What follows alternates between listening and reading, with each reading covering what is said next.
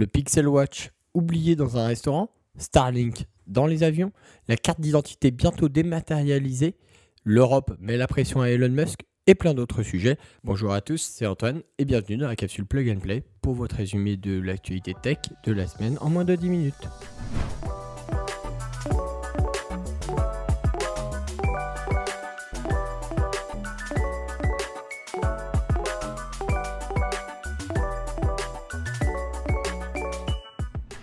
C'est une affaire peu banale auquel on a assisté en début de semaine. Android Central, un média réputé, a lancé sur Internet un article avec des visuels de ce qui semblerait être la montre connectée de Google. Alors jusque-là, rien de spécial, on a déjà vu ça. Après tout, euh, des visuels de cette fameuse montre se propagent sur tout le web depuis plus d'un an, mais là on parle de véritables photos du produit des photos qui proviendraient d'un exemplaire trouvé dans un restaurant des États-Unis.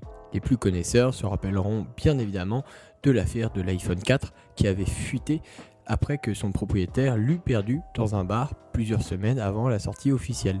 Et eh bien ensemble se diriger vers le même scénario car ce modèle fonctionnel pourrait être un modèle de test de l'équipe Pixel. Le nouveau propriétaire de la montre n'a réussi à avoir plus d'informations car la montre reste bloquée durant son démarrage sur le logo Google.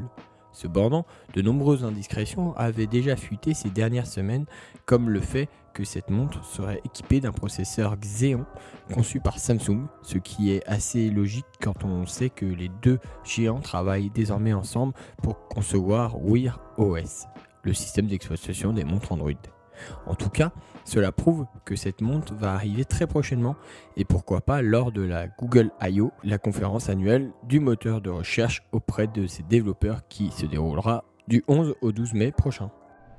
Avoir le Wi-Fi dans l'avion, c'est plutôt pratique et les compagnies le savent. Alors, pour répondre à cette demande, Hawaiian Airlines vient de signer un deal un peu sorti de nulle part car elle vient de s'engager avec Starlink, la filiale de SpaceX. Pour rappel, Starlink déploie actuellement un réseau de petits satellites à basse orbite qui auront pour objectif de fournir Internet peu importe votre position dans le monde. Cet accord permettra donc à la compagnie aérienne Hawaii Airlines d'offrir à terme une connexion Internet gratuite à l'ensemble de ses clients durant les vols.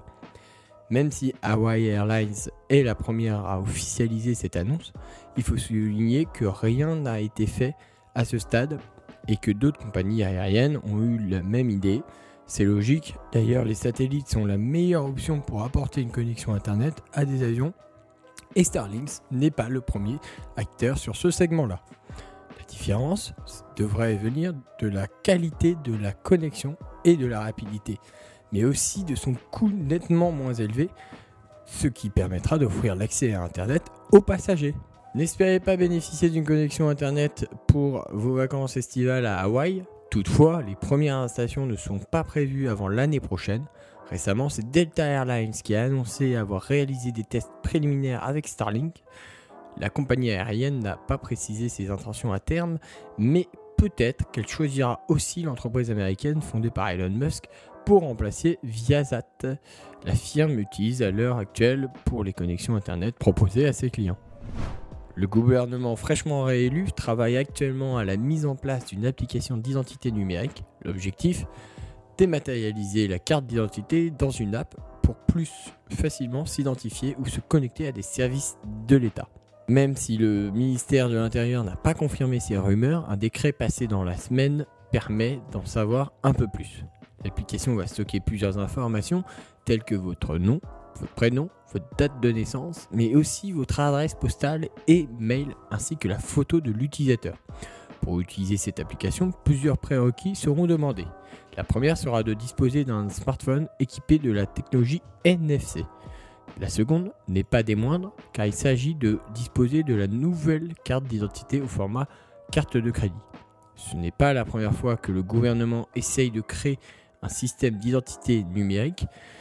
On se souviendra du projet Alicem, basé sur le passeport biométrique et sur la reconnaissance faciale. Le concept avait été vivement critiqué par les associations et la CNIL, car l'application réservée à Android obligeait l'utilisateur de la reconnaissance faciale. Au niveau européen, un grand projet de portefeuille numérique est dans les tuyaux. Celui-ci devrait permettre de stocker différents papiers d'identité, permis de conduire, prescription médicale, diplôme, et devrait faciliter les démarches administratives à l'échelle européenne. Une boîte à outils commune aux États membres devrait être publiée au mois d'octobre.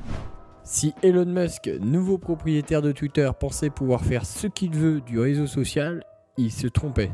La vision d'une plateforme où la totale liberté d'expression sans filtre et sans modération vient de prendre un coup d'arrêt par la Commission Thierry Breton, commissaire européen au marché intérieur, vient de rappeler que n'importe quelle entreprise présente dans l'Union européenne doit se plier aux règles établies et ces règles viennent de changer avec l'adoption récente du DSA, le Digital Service Act.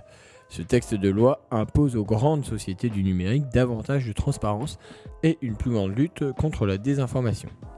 Le patron de Tesla avait déjà affirmé que malgré ses doux rêves, le réseau social se plierait aux exigences de chaque pays. Si d'aventure Twitter ne se plie pas aux exigences de Bruxelles, alors gare à la sanction car celle-ci est de 6% du chiffre d'affaires mondial voire une interdiction totale d'opérer sur le marché européen en cas de récidive. Amis américains, à vos tournevis, cette semaine, la firme de la pomme a lancé son service de réparation en libre service aux États-Unis dans un premier temps, avant un déploiement vers l'international courant de l'année. Cette plateforme d'achat de pièces détachées est lancée car l'entreprise californienne commence à avoir des craintes sur d'éventuels textes de loi poussant pour le droit à la réparation. Après avoir bataillé pendant des années, Apple aura finalement abdiqué, mais à ses conditions. Car si vous pouvez désormais changer votre écran ou votre batterie d'iPhone vous-même, attendez-vous à le faire au même prix que si Apple le faisait pour vous. D'ailleurs, iFixit, spécialiste du démontage et de la réparation d'objets tech, ont salué la démarche tout en demandant à Apple de faire des efforts sur les prix des pièces. Alors en résumé, remplacer sa batterie, c'est oui, c'est possible, mais cela n'est pas forcément moins cher. Si Windows reste l'OS le plus populaire du monde, il est tout de même notable qu'il est en perte de vitesse. D'après certains analystes, l'OS de Microsoft serait passé de plus de 90% de part de marché à seulement entre guillemets 73%. La domination est certes présente, mais elle se rétracte chaque année depuis près d'une décennie. Face à cette chute, Apple se frotte les mains car elle a récupéré une grande partie des clients de Microsoft. Durant la dernière décennie, Apple a vu ses parts de marché passer de 8% à plus de 15%, soit une hausse de 7 points. Évidemment, Linux ou encore Chrome OS ont récupéré des clients, mais Apple semble avoir gagné le plus dans cette histoire. C'était le résumé de l'actualité tech de la semaine. Merci de nous avoir suivis et à la semaine prochaine pour une nouvelle capsule. Ciao